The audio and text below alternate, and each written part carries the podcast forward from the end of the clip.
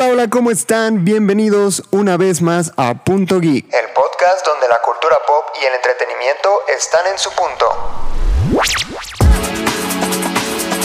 Yo soy Luis Montes y el día de hoy junto con mi amigo y mano derecha Mario López les traemos un episodio muy interesante en el que hablaremos de la nueva e increíble pantalla de Cinépolis el primer vistazo al Batman de Robert Pattinson, la extraña petición de un crossover entre 31 minutos y Super Smash Bros.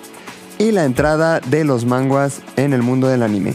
Quédate en Punto Geek y entérate de esto y mucho más. ¡Comenzamos!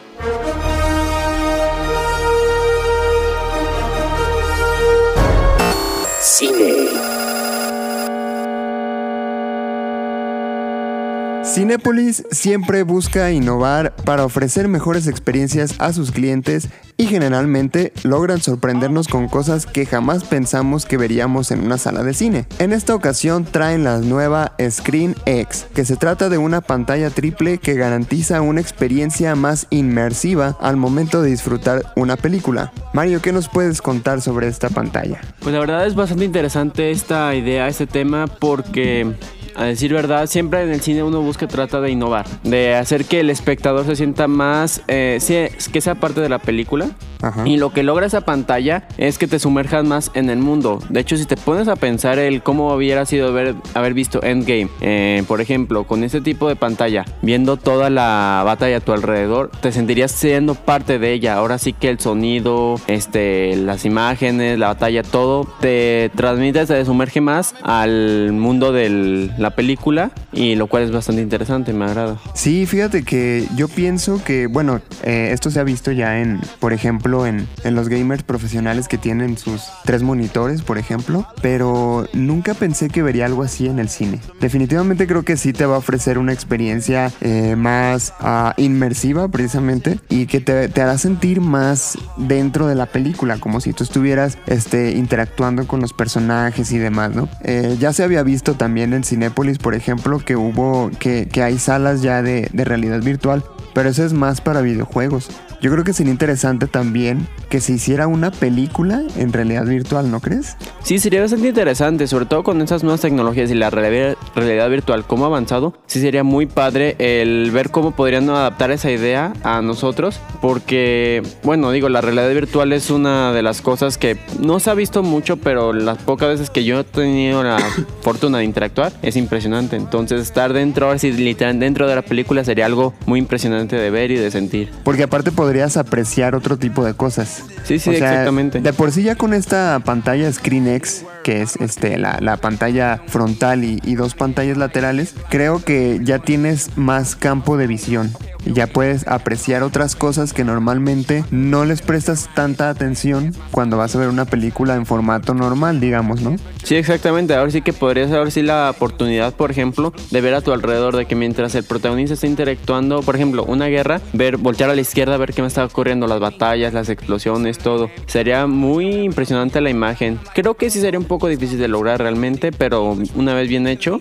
sería muy, muy digno de ver. ¿Y no crees que eso crearía como cierta barrera o cierta dificultad para apreciar toda la película? Pues sí, pero pues al final de cuentas hay mucha gente que es lo que hace. No solo ve la película, ve al alrededor. Si te das cuenta, mucha gente que hasta te dice, ah, mira, si te fijas en tal guiño, si te fijas en tal este punto, ¿por qué? Porque la gente sigue apreciando la, la imagen. Honestamente, no solo la trama, sino es la imagen, el fotograma que se está presentando para el espectador. Entonces es muy bueno eso. Entonces, por ejemplo, Yo-Yo Rabbits, ¿cuántos no guiños, cuántas cosas no, uno no podría ver no solo los personajes, sino la escenografía en general. Cuántas cosas significativas uno podría llegar a ver. Y eso como que da la oportunidad de poder volver a ver la película y ver más detalles. O sea, no solo una vez, sino seguirla apreciando. Exactamente. O sea, si ya de por sí uno de repente va a ver las películas más de una vez, porque de repente se me pasó esto, se me pasó lo otro, o como nosotros que quiero verla en inglés y en español y así. Este, yo creo que cuando tienes más, eh, más campo de visión, más cosas que apreciar, puede que se, se, dificulte un poquito esta parte, ¿no? A lo mejor,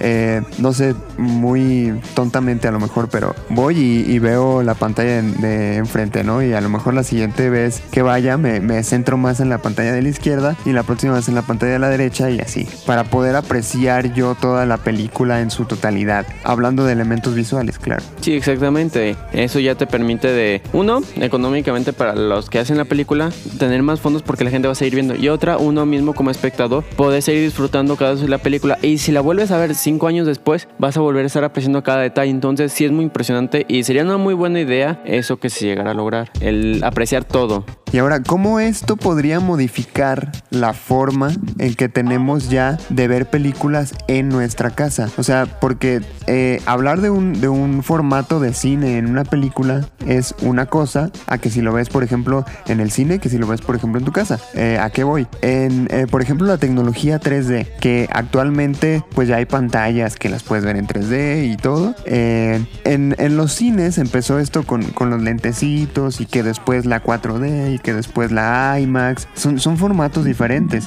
que no siempre, o, más bien que no pueden estar totalmente adaptados a las películas cuando las ves en tu casa. A tu pantalla tiene que ver eh, mucho. O sea, eh, por ejemplo, y no nos vayamos tan lejos, solo en el HD. Si tu pantalla no es eh, Full HD, por ejemplo, no puedes ver una película en HD y apreciar todos los elementos en HD. Sí, bueno, aquí creo que ya es. Aquí lo que sucedería sería la cantidad de formatos en que se graba una película. Por ejemplo, Birds of Prey fue una película que se grabó en el formato que fue también el Screen X, que en ciertas salas de cine sí se demostró. Pero ¿qué es lo que pasa? La misma película se graba para tanto adaptarse a un formato Screen X como un formato normal. Entonces pienso que se sucedería lo mismo. Una película que se graba, por ejemplo, en realidad virtual o Screen X va a venir no solo en ese formato, va a ser en un formato normal para las películas o la gente que no tiene la opción de verla, a, por ejemplo, HD o 4K. Y asimismo se va a adaptar para los que sí tienen la posibilidad. Entonces ya próximamente posiblemente venga, ah, con formato Con formato HD, con formato realidad virtual, formato 4K. O sea, ya tienen mayor amplitud de, pues, ¿cómo se puede decir? Material que te están ofreciendo. Exactamente. Sí, y por ejemplo, esto sí podría llegar a, modificar o a obligar a, los fabricantes de tecnología, en este caso de pantallas, a innovar, ¿no? A lo mejor eh, crear una pantalla que se adapte al 4DX, crear una pantalla que se adapte al ScreenX o no sé. Sí, exactamente. Esto ya, como dices, hace a todas las empresas el tener que buscar una nueva manera, una nueva tecnología para hacerlo. Televisiones ya tenemos la 4K que es este diagonal, entonces no faltaría que hagan una más extensa y hasta, pues sí, como que esa forma se pueda doblar, algo parecido que permita que puedan apreciar en ese formato que uno vio en la película, pero ya en casa. Ajá, exactamente. Pues mira, yo las, las últimas películas o los estrenos más recientes ya se están eh, precisamente como tú mencionaste grabando en, en ScreenX las siguientes películas y de hecho yo espero que esta, esta pantalla llegue eh, pronto a Guadalajara porque definitivamente es algo que quiero probar. ¿eh? Yo también, yo pienso que sí. Obviamente ahorita ya están trabajando en el primero y en el segundo en Ciudad de México y están planeando. Pero una vez que ya se tenga bien logrado van a buscar cómo expandir porque pues el cine pues siempre busca. Cuando llegó la pantalla el 4DX, sí, no tardó mucho en ahora sí que empezar a reproducirse en las demás salas de los demás países. Entonces yo pienso que no va a tardar en, de uno o dos años a que tengamos esas pantallas aquí en Guadalajara. Exactamente, sería muy interesante eh, probar esa nueva experiencia con las pantallas ScreenX. ya, ya que lleguen a Guadalajara les estaremos contando cómo está la onda. Eh, pues yo creo que, que, como te dije, las nuevas películas van a estar muy interesantes en este formato. La de Batman, sobre todo, que ya se está filmando. Por cierto, ¿qué opinas de, la apariencia del nuevo Batman? Mm, la verdad, me gustó y no me gustó. Ahora sí que tengo tanto dos opiniones. Me gustó mucho el traje que le pusieron. Este se ve como un estilo más militar, más de soldado con una armadura, lo cual es bastante interesante. Sobre todo porque muchas veces el traje se han estado adoptando más como un clásico. Este, y pocas veces se ha visto que como que cambian ese hecho. Entonces, ese nuevo traje que se veía sin capa se ve muy interesante, me agrada. Pero cuestión, por ejemplo, el casco no me agrada mucho este, la forma en que tiene. Se ve, me figura muy, no lo sé, bastante cómica, por así decirlo. Entonces, como que tengo esas dos opiniones propias, tanto me gusta como me disgusta. Fíjate que a mí eh, me quedó a deber, por ejemplo, el símbolo del murciélago que tiene en el pecho yo creo que es eh, parte de, lo más icónico que puede tener un traje de superhéroe. Y más si hablamos, por ejemplo, de Superman, de Batman, de Spider-Man, que tienen un logo en, su disfraz, ¿no? Eh, claro, cada, cada película cada adaptación animada, incluso en los cómics, eh, va variando y va evolucionando este, este logo. Pero este último como que no me transmite nada relacionado con Batman, ¿sabes? Es nada más como así una simple cosa en el pecho y ya. Y digo, entiendo que cada vez se va haciendo como más minimalista, podemos decirle, el, el diseño de los logos. Porque por ejemplo eso también se vio en, en, en Spider-Man Homecoming, que el, el diseño de la araña pues es realmente bastante simple. Sí, la verdad sí, como que los diseños han querido innovar, ciertamente, pero dentro de las innovaciones pierden lo que es la esencia original del traje, de la esencia del superhéroe. Como dices, Batman su esencia pues es el murciélago, realmente lo que representa, tanto sí que tiene la batiseñal que va alumbra en cielo, que es el símbolo de Batman, que es un murciélago. Entonces aquí como que sí no quisieron, quisieron innovar haciéndolo como un pedazo de metal así fundido, como si fuera la, el símbolo de Batman, pero a lo que es los clásicos sí, la verdad sí desaparece bastante. Sería ver a lo mejor que se muestre un segundo traje o un tercero, como ha visto en Batman, por ejemplo, que muchas veces no solo tiene un solo traje, tiene distintos y cada uno para una situación esencial, porque bueno, Bruce Wayne es un genio, sabe que a veces no necesita adaptarse a las situaciones. O ya sería cuestión de, de ver la película, ¿no? Porque mira, ahorita pues ni siquiera hemos visto un tráiler, o sea, lo único que hemos visto son vistazos al, al traje. Este, el, el, primero que fue con este video todo rojo que parecía Daredevil y no Batman. Y luego, pues de las fotos estas donde, donde se ve que están grabando y con la moto, que Robert Pattinson se cae de la moto y, y demás. Pues realmente no hemos visto eh, la gran cosa, ¿sabes? O sea, no hay eh, como tantos elementos para poder juzgar una apariencia, para poder decir, ah, mira, está chido, o creo que le podría faltar esto, creo que... Además, este, pues es una está en una etapa de, pues no sé si puedo decir preproducción, que a medida que vaya avanzando el tiempo, pues van a ir cambiando cosas en el mismo traje, ¿no? A lo mejor lo que vimos ahorita no va a ser lo que vamos a, ver este eh, después, ya cuando salga la película como tal. Sí, exactamente, solo sería ahorita esperar este, los demás avances sobre qué es lo que va a seguir este, progresando y qué más nos irá mostrando. Porque como dices, todavía está en producción, muchas cosas siguen cambiando. El director a lo mejor dice, ¿sabes qué? Hay que cambiar eso porque creo que quedaría mejor. Y sí, siempre se muestra, sea, muchas veces que hasta el mismo tráiler no muestra las mismas escenas que se ven en una película. O sea, siempre van a haber cambios de tráiler, de la producción, a lo que ya el material finalizado que nos muestra. Entonces sería esperar a los demás avances que más nos van a ir mostrando, liberando ya sea por filtraciones o que sea ya oficial. Y ahora sí que ir juzgando. Y, fíjate, he visto también varios comentarios en, en, Facebook principalmente respecto a esto, de que eh, no, eh, eh, a lo mejor las mangas son de este traje que usan el cómic y el, símbolo de, del murciélago es de este cómic y que la máscara es de este cómic y que el cinturón es de este cómic y bla, bla. ¿no? Sí, se ha visto como que han tomado ideas de diferentes cómics para hacer un traje, lo cual en cierta manera es padre porque tanto mantienen guiños del original de los cómics como al mismo tiempo quieren innovar o sea, es una fusión para crear algo diferente, algo que no se ha visto. Entonces, a lo mejor es la idea, eh, un nuevo traje icónico que pueden decir, ¿sabes qué? Esa película de Batman tuvo ese traje, fue con tal actor y realmente valió la pena haberla visto. O sea, ahora sí que marca la diferencia. ¿Y qué opinas de que Robert Pattinson sea Batman? Honestamente es un buen actor, no lo voy a juzgar como muchos lo llegaron a hacer por sus primeras películas. Yo lo llegué a ver en una película llamada La de la Ciudad Perdida Z, muy buena película por cierto. Y la verdad, este es un actor bastante, bueno, sí se toma serio sus papeles, sí trabaja en ello. Entonces, juzgar a alguien sin antes demostrarlo, no creo que sea justo. Yo pienso que hay que esperar, ver la película y después ya juzgar acerca de qué fue, si nos gustó o no nos gustó. Porque de hecho también con Joaquín Phoenix, cuando muchos supieron que iba a ser el Joker al principio, hubieron muchas críticas que no les agradaba. Y al final fue un muy buen actor. Entonces creo que no hay que juzgar el libro por su portada. Sí, yo también creo eso. Fíjate que tengo que admitir que yo al principio también pensaba, ¿cómo Robert Pattinson va a ser Batman, no? Pero la verdad es que yo no, hasta la fecha, no puedo decir que conozco mucho de, de la carrera profesional del actor, eh, pero entiendo que no puede ser definido o que no puede ser encerrado solamente en un papel, ¿no? O sea, mucha gente lo critica y se burla porque, ay, sí, el de Crepúsculo ahora va a ser Batman, ¿no? Pero, o sea, no hay que centrarse en eso. Es un actor, eh, como la mayoría de los actores, tiene que ser polifacético, tiene que demostrar, este, dar el ancho para cualquier papel que le pongan enfrente, ¿no? Ahora, si la producción lo escogió, debió ser por algo, debió demostrar que podía hacerlo. Y no creo que, precisamente como tú dices, juzgarlo antes de ver el trabajo ya terminó sea justo. Además, con los fans uno nunca va a quedar bien, sea de lo que sea. Ahí tienes el ejemplo más claro es Spider-Man, que mucha gente no, es que Toby era el mejor, y no, es que Andrew era el mejor, no, es que este Tom Holland es el mejor. Nunca se van a poner de acuerdo. Y con Batman es igual. O sea, hay gente que dice, no, es que Ben Affleck era el chido, y lo, no, es que Michael Keaton, no, es que este Christian Bale.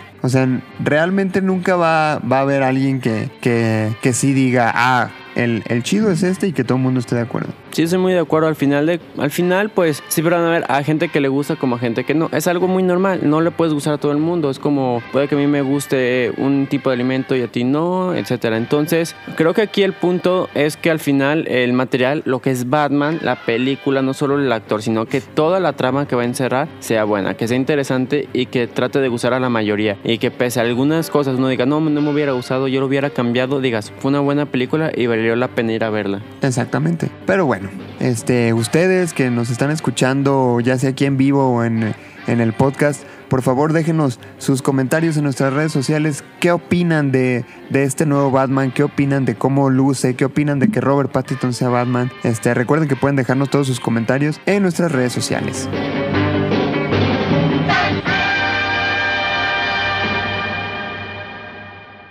¿Sabías que el ejemplar de Detective Comics número 27, publicado en 1939, y donde aparece Batman por primera vez, tiene un valor actual de 1.075.000 dólares? Estás escuchando Punto Geek.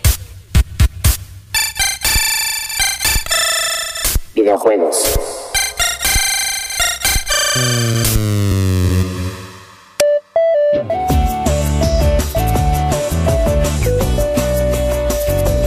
Bueno, en otros temas, en otros temas muy interesantes, amigo Mario, Super Smash Bros. es un videojuego que se ha vuelto muy popular en los últimos años, particularmente por la incorporación de muchísimos personajes de otros videojuegos clásicos. Esto obviamente despierta el interés de los fans, quienes seguido hacen peticiones para que se incluyan más personajes de sus videojuegos favoritos en la ya enigmática saga. Sin embargo, hace unos días apareció una petición en change.org que conmocionó a los cibernautas, pues se trata de la muy particular petición de incluir a Tulio Treviño, conductor de 31 minutos en Super Smash Bros. Esta humorística petición está a punto de llegar a su meta, puesto que lleva acumuladas 1500 de las 2500 firmas que se han solicitado. Aunque, claro está, conseguir todas las firmas no significa que esto llegue a volverse realidad. ¿Cómo ves, Mario? Es muy bastante interesante, muy divertido, honestamente, el cómo alguien puede crear una idea como esa, se le ocurra, este, publicarlo y cuánta gente lo apoya. Me recuerda el mismo caso el de Shaggy con Mortal Kombat. Ándale, sí es cierto. Entonces, sí. Pero que de, que de hecho no sé, no sé si terminaron incluyéndolo o no en el juego. No, nunca lo, no lo incluyeron. Porque sí estaba considerado ya, ¿no? Estaba considerado, pero pues no se incluyó por ahora, así que la temática, o sea, un personaje que es ciertamente de comedia infantil, no iba. Pero el que incluyeran a Tulio eh, de 31 minutos en el Smash Bros. me recuerda cierta forma a esa misma petición. Lo cual sería muy gracioso si en algún momento, por alguna extraña razón, Nintendo lo llegara a considerar, no como personaje, sino como ayuda. O, o que simplemente apareciera ahí en, el- en algún background o algo así. Creo que ya sería bastante, ¿no? Bastante eh, cómico, así de verdad. Y sí, no sé cómo sería si llegase un personaje para luchar, cuáles serían sus habilidades, pero esta misma idea es bastante cómica sobre cómo los fans realmente pueden llegar a pedir ese tipo de cosas y cuánto los apoyan realmente. Exacto, que, que lleguen a, a tanto apoyo. Es lo que se me hace más increíble. Yo creo que la mayoría de las firmas que se han juntado han sido nada más por el desmadre. Pues, o sea, no, no creo que de verdad eh, de estas 1500 firmas haya alguien que diga, sí deseo con todo mi corazón jugar Super Smash Bros. con Tulio Treviño, ¿no? Pues sí, pero la verdad es, es ahora sí que sin importar si es por nomás el desmadre o porque realmente te gustara, eh, el apoyo que puede haber entre la comunidad, que ahora sí que digas, "Ayu- apóyenme a juntar firmas y todos apoyan y comparten y siguen este firmando. Y te podría asegurar que si aumentaran la cantidad de firmas necesarias, aumentarían, o sea, sería como de pido 2500 o pido 5000 y la gente seguirá firmando nomás por el simple hecho de continuar con esto. ¿Tú crees que, hablando de eso, podría llegar un momento en el que las firmas sean tantas, o sea, hablo de millones y millones, que Nintendo podría llegar a considerar algo así? Sería interesante. Nintendo se conoce porque realmente este, sí llega a apoyar a sus fans. Muchas veces sí llega a escuchar y llega, sobre, sobre todo en el juego de Smash Bros. que siguen incluyendo personajes como que siempre quiere mantener innovando. Entonces, a lo mejor si alguna de los productores del Oseo llegaran a ver esto y dijeran, ¿sabes qué? Me interesa, hay que hacerlo. Pues ahora sí que sería una grata sorpresa para todos los fans. Pero están incluyendo actualmente personajes que la gente no pide o que no quiere. Sí, no, bueno, eso es cierto, pero son este, icónicos, queridos. Por ejemplo, lo de Dragon Quest es un juego que ha pasado por mucha generación de Nintendo y los agregan, es como que dices, wow, es muy interesante, muy padre. Y el Smash Bros. que sigue creciendo con la cantidad de personajes, a lo mejor no sería tan imposible, pero sí sería muy difícil de ver. Sería como un 1%. Sí, yo creo que sería algo muy complicado de ver. No lo, o sea, creo que está de más que lo diga, pero no creo que llegue a pasar. Es que aquí también entra la segunda cuestión que es la compañía. ¿A quién pertenece Tulio Treviño? No estoy seguro, pero creo que es parte de Nickelodeon. No estoy seguro. No estoy seguro. Pero ahora sí que sería negociar a aquel que tenga los derechos sobre Julio Treviño sobre 31 minutos y que pudiera negociar con Nintendo. Lo cual es donde ya complicaría muchísimo las cosas. No es como si. Sí, o sea, también esa es una cuestión que hay que ver. O sea, no es como que Nintendo esté ahí en internet. A ver, ¿qué quieren los fans, no? Ah, quiero que metan a Lolita Yala en Super Smash Bros. ¿no? Ah, sí, ahí te va Lolita Yala. Pero bueno, o sea, eso, eh, digo, si de más está decir que es bastante improbable, sí me pareció algo muy sorprendente, porque eh, leer la noticia y aparte ver que tiene tantas firmas, digo, wow, ¿hasta dónde puede llegar el fanatismo de la gente, no? Es muy impresionante realmente. eh, y me agrada, me gusta ver ese tipo de cosas porque se ve que en internet no simplemente es como para compartir este odio, sino que se puede mostrar que hasta por una broma, cuánta gente se une a una sola causa. Entonces dices, mira, si es posible que si la gente quiere, puede. Sí, pues definitivamente sí fue algo muy, muy inesperado.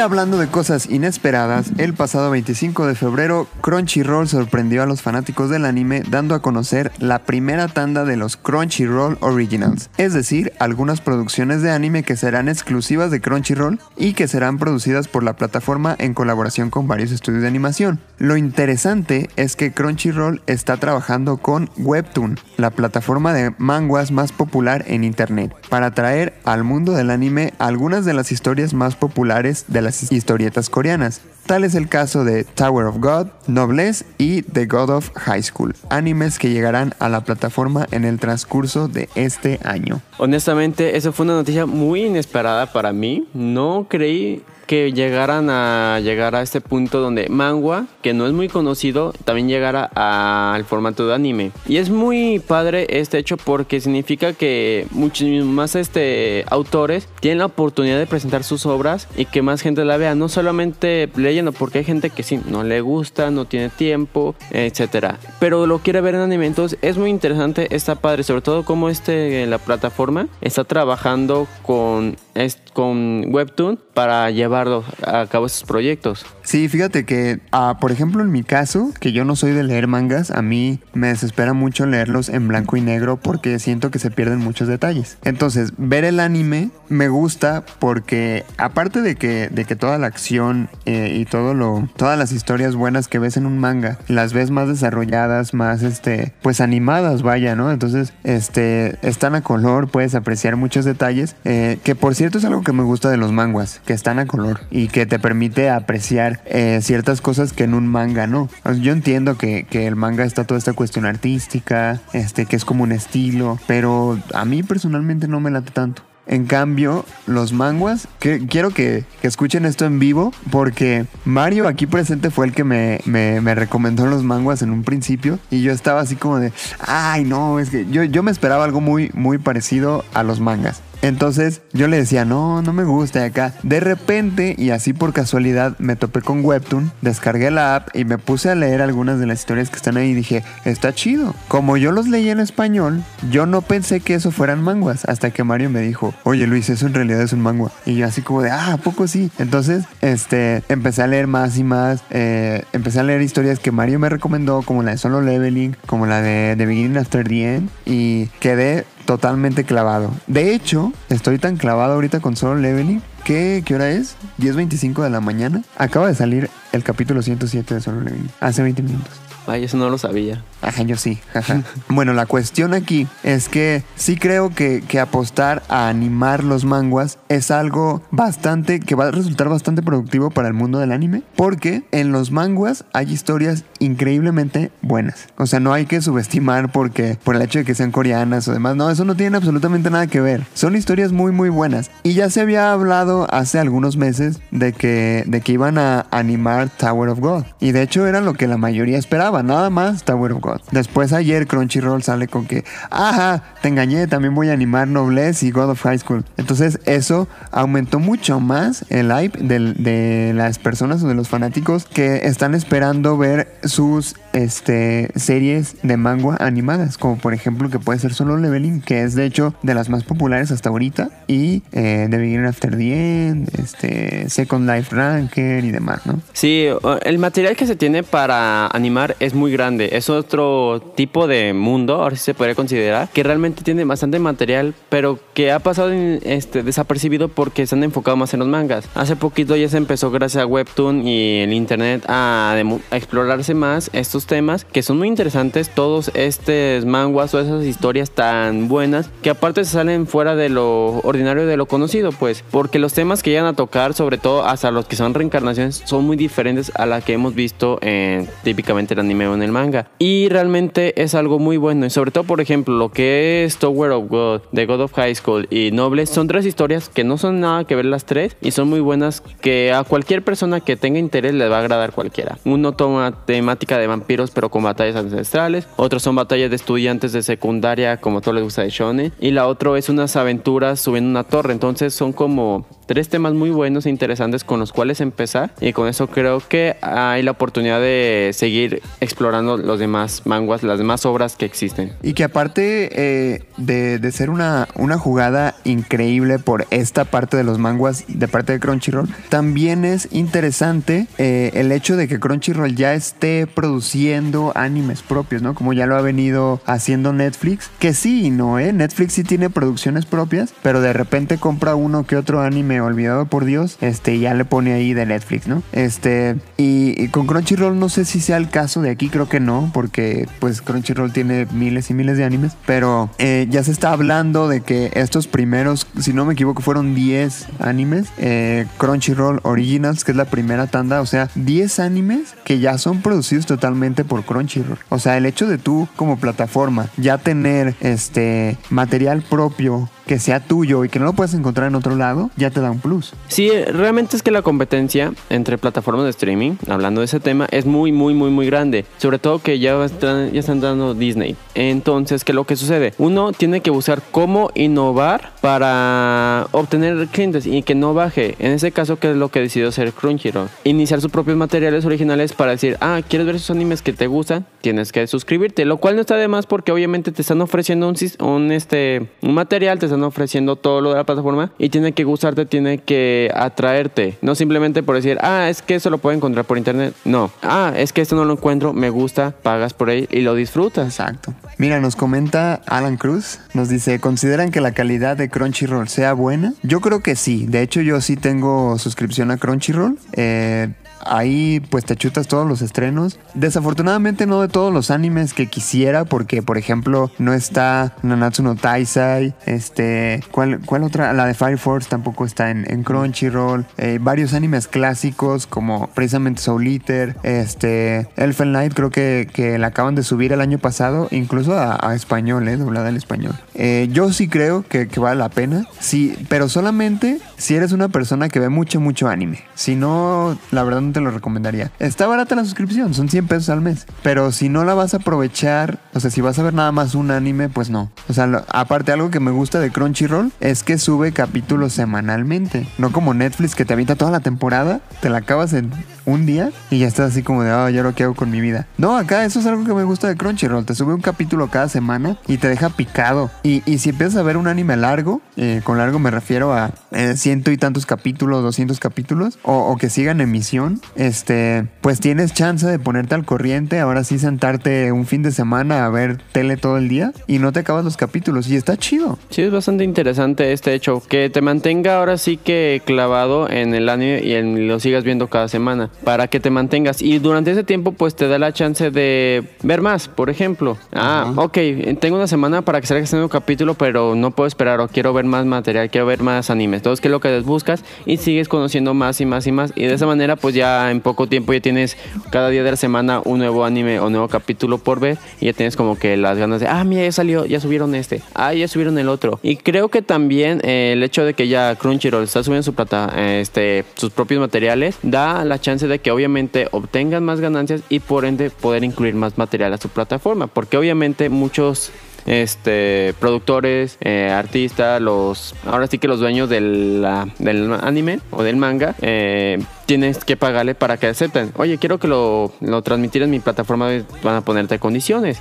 Y con esto ya te da la chance de, ¿sabes qué? Te doy tanto, hacemos este acuerdo y ya lo puedo incluir a mi página, a mi plataforma. Y ya así va aumentando la cantidad de material que hay. Creo que tú diste en el clavo ahorita que dijiste que, que te dan eh, chance de, de ver otros animes precisamente por la cuestión esta de que se suben cada semana. Y, y, sí es cierto, fíjate, yo antes era de los que iniciaba un anime y no empezaba otro hasta que lo terminara. Y si estaba en emisión, pues con el perdón de Dios, pero eh, me esperaba que se terminara la temporada y ya podía empezar a ver otro. Ahorita no, tan así que ahorita yo estoy viendo ya como 10 animes a la semana, precisamente por esta, esta cuestión de, de la eh, periodicidad, no sé si se diga así, de que ya puedes eh, ver un capítulo de tal anime este, y luego ver otro capítulo de otro anime. Por ejemplo, ahorita yo estoy viendo Inspectre, que precisamente es parte de los Crunchyroll Originals. Estoy viendo Black Clover, estoy viendo Nanatsu no Taisai, estoy viendo ID Invaded, estoy viendo Boku no Hero Academia, estoy viendo Boruto, que Boruto es una cuestión extraña porque eh, tengo una, una, relación tóxica, dice Mario, con ese anime porque siempre estoy, ay, estoy hasta la madre y no pasa nada y ya no lo quiero ver. Y luego, ah, güey, ya vi el, el nuevo capítulo de Boruto. O sea, digo que lo odio, pero no puedo dejarlo, ¿sabes? Es, como, no sé, ese anime eh, me tiene mal, mal, y eso no, no puede ser posible. Es tu relación tóxica. a ver, dice Alan otra vez, ¿creen que en algún punto solo transmita producciones propias o que vaya a subir su costo de membresía? Yo considero que si se vuelve popular puede que sí suba el costo de la membresía, porque bueno, eh, Crunchyroll no es solo anime, también sube este novelas eh, japonesas. O sea, sí, los doramas se puede considerar que son las coreanas también. Ah, sí, también sube dramas. Según yo sí, no soy muy seguro, pero. Bueno, este, no sé. Total, e, eso no me interesa a mí. Yo no, en mi vida he visto uno de esos. Este, pero sí creo que pueda, que pueda subir el costo de la membresía sí se vuelve más popular, aunque no creo que se llene solo de producciones propias. ¿Por qué? Porque aunque Crunchyroll tenga esta capacidad de colaborar con estudios de animación para hacer cosas chidas, también hay otros animes bastante buenos que no forman parte de Crunchyroll. Entonces, arriesgarme a hacer una plataforma que suba solo producciones propias, creo que sería una mala jugada por parte de Crunchyroll. Porque aparte, ahorita en su catálogo ya hay miles y miles de animes. Entonces, sería este, voy a subir solo producciones mías, voy a quitar todo lo que ya tengo para subir solo lo que hago yo. Y pues te digo, ahorita la primera tanda son creo que solo 10 animes. Imagínate quedarte una plataforma de streaming con solamente un catálogo de 10 programas. Sí, honestamente sería una muy mala jugada que haría perder suscriptores y bajarían sus ventas. Y sí, como dices, es muy seguro que sí suba el precio de la membresía, pero eso es para también tener mayor presupuesto. Con mayor presupuesto te permite mayor material y mayor este contenido que te va a demostrar. Pero como dices, obviamente no puede enfocarse solamente en producciones propias porque tenemos un ejemplo muy claro que es Kimetsu no Yaiba, una producción que es aparte que fue animada por Ufotable, la cual tiene un trabajo muy bien hecho y que se muy difícil lograr con la cantidad eh, de dinero, el presupuesto que costaría hacer un tipo de anime con esa calidad. Entonces, ¿qué es lo que pasa? Hacen sus propias, así como también siguen este, tomando las aparte, las externas para aumentar su catálogo y eso conlleva atraer a más gente. Exactamente. ¿Sabes qué estaba pensando ayer? Ahorita hablando de, precisamente de que ya están incorporando ciertos manguas al anime. Eh, Crunchyroll está trabajando con Webtoon. Entonces, ayer me preguntaba y de hecho platicaba, ah, precisamente con y mira, nos está viendo y hola Eli, mucho gusto. eh, le preguntaba que si consideraba que, que Crunchyroll va a animar solamente manguas que estén en Webtoon. En esa cuestión creo que por el momento sí, por cuestión de que como Webtoon es una plataforma muy grande que también en línea, que ya tiene muchísimo trabajos, pero que ellos son de cierta manera dueños del trabajo, tiene esa posibilidad. Ya cuando sean fuera de Webtoon tienes que hablar con el mismo autor y pedir el permiso para que así él te deje animarlo, por ejemplo. Entonces, ¿qué pasaría? Un ejemplo sería querer animar solo leveling. El, los de Crunchyroll tenían que comunicarse con el autor y de esa manera llegar a un acuerdo para poderlo animar. Entonces, en ese sentido creo que sería un poquito más externo y un trabajo, más no imposible. Fíjate que yo creo que si llegaran a animar solo leveling, podría llegar a ser tan popular como Kimetsu no Yaiba. Sí, aunque a lo mejor aquí ya sería ver también los fans, porque ya ves que mucha gente que lo, lo juzga. Por lo mejor, por ejemplo, ah, es que es una historia muy genérica, muy clásica, ya la he visto miles de veces. Entonces, aquí sería ver tanto también qué va a el trabajo, qué es lo que van a demostrar para atraer a la gente, como también, que es algo que también hay que tomar muy en cuenta, que la historia se respete, porque también si empiezan a hacer historia muy inventada, muy diferente a lo que es el material original, hace que hasta el mismo fan que estaba esperándolo deja de verlo. O a meter un montón de relleno como en, en Boruto. Exactamente, que Boruto una cosa es el manga y otra cosa es el anime. Exacto, ese es el problema que yo tengo con Boruto. O sea, el manga está chido, pero en el anime no abordan los, los temas chidos del manga. O sea, en, en el anime van, que son como 100, 140, 140 y tantos capítulos son los que van. Y de esos yo creo que 100 son relleno. Sí, honestamente sí.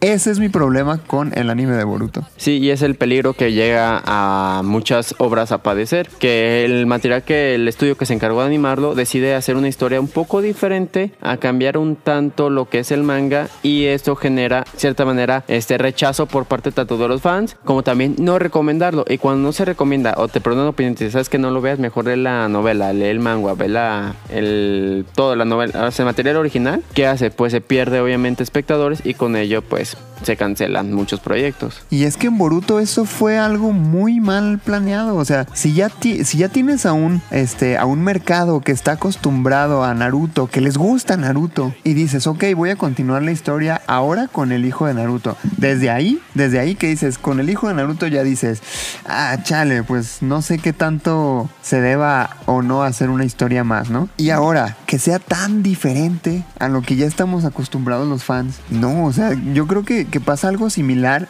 en este caso particular, pasa algo similar como con la última trilogía de Star Wars. O sea, ya tienes fans que están acostumbrados a algo y de repente de buenas a primeras lo cambias y dices, sigue siendo canon. Sí, exactamente. Creo que aquí lo que se, se debió haber hecho es, por ejemplo, si quieres continuar con Naruto, no necesariamente continuar con la historia del hijo o de Naruto, su linaje, por ejemplo.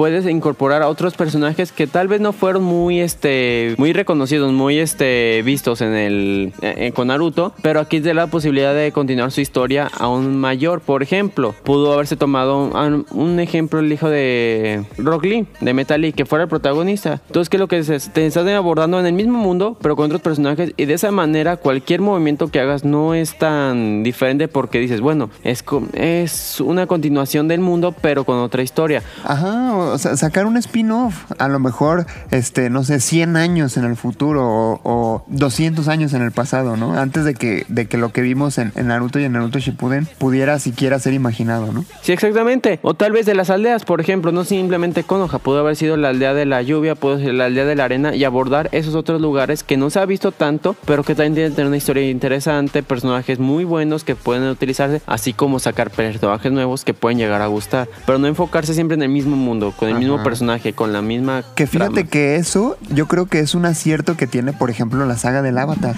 Que, que la, la de. Definitivamente la de Ang fue la mejor. Pero por ejemplo, en Korra, eh, aparte de que no fue mala, te pasan el origen del primer Avatar. Eso en, en diferentes capítulos a lo largo de toda la serie te van pasando como flashbacks de cómo fue que nació el Avatar, el concepto como tal. Y estuvo muy, muy bien este, abordado. Perfectamente bien abordado. Porque era como una especie de spin-off dentro de una continuación. Exactamente, o sea, te está mostrando dos historias en un solo historia, se podría considerar. Ajá. O sea, la historia de Korra. Entonces, eso te permite la, la oportunidad de conocer más acerca de lo que qué fue el avatar antes, obviamente uno conoce el después y o lo otro después, o sea, es como un pasado, presente, futuro se podría considerar. Entonces son tres historias porque uno ya vio la de Ang, está viendo la de Korra sobre qué pasó después del, de este Ang y qué pasó antes de Ang y eso te da ahora sí que una mayor variedad de emociones que estás viendo, porque no solo te encariñas con Korra, te estás encariñando con el primer avatar y su historia, Ajá, qué fue lo que está pasando. Exactamente. Mira, dice Alan, ¿y por qué no hacer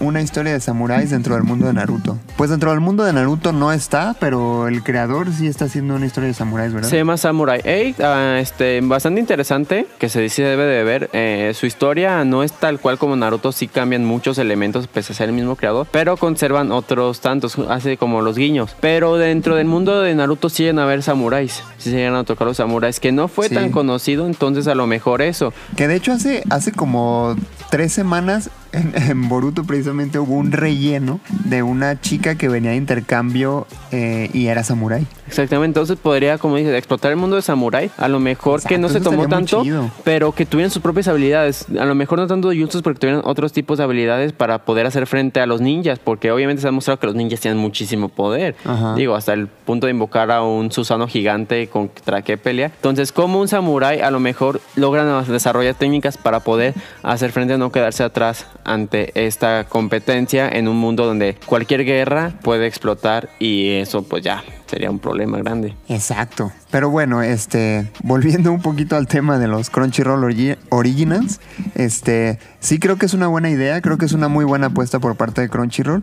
Definitivamente eh, los voy a ver, a lo mejor no todos, pero principalmente estos tres que ya mencionamos de Tower of God, Noblesse y The God of High School, sí, eso sí, de ley los voy a ver. De hecho, ah, los estoy leyendo en Webtoon. Este, empecé con Noblesse, fíjate, y yo Noblesse ni en el mundo lo hacía, ¿eh? Nada más me lo, me lo topé por ahí, leí la descripción, dije, ah, se ve bien, lo voy a leer. Nobleza es un manga que yo hace mucho tiempo me topé. Empecé a leerlo, pero por alguna razón perdí ahora sí que el hilo. Lo dejé ver. Pero es una historia bastante interesante porque creo que si te gustan los vampiros y obviamente como los dibujan ahí, que son hasta perfectamente. Pero aparte te gustan las batallas entre hombres lobos, este, vampiros, todo ese tipo de cosas de la mitología, si se puede considerar leyendas, este, te va a gustar porque ahora sí que abarca un poco de todo, tanto acción, creo que también tiene un poco de romance, misterio y pues ahora sí que para las mujeres los personajes guapos que les gusten. Hay que proponerle a Crunchyroll que haga un anime de la cultura mexicana. Sería interesante, algo así como lo que se hizo con Netflix del de seis manos. Algo así, algo así, pero más chido.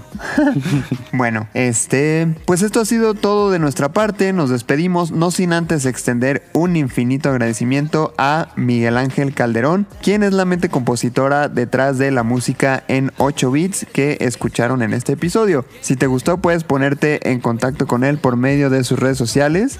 Miguel Ángel Calderón en Facebook y guitarra-miguel en Twitter. También agradecemos a Nancy Ocampo que nos apoyó con la grabación y a Daniel Bucara, por supuesto, que está en los controles. Les recomendamos, les recordamos más bien, que pueden seguirnos en nuestras redes sociales donde todos los días publicamos contenido muy interesante. Nos encuentran en Facebook como punto geek oficial, en Instagram como punto guion bajo geek guion bajo oficial y en Twitter como punto guion bajo geek. Me despido, yo soy Luis Montes Yo soy Mario López. y nos escuchamos la próxima vez aquí En punto geek.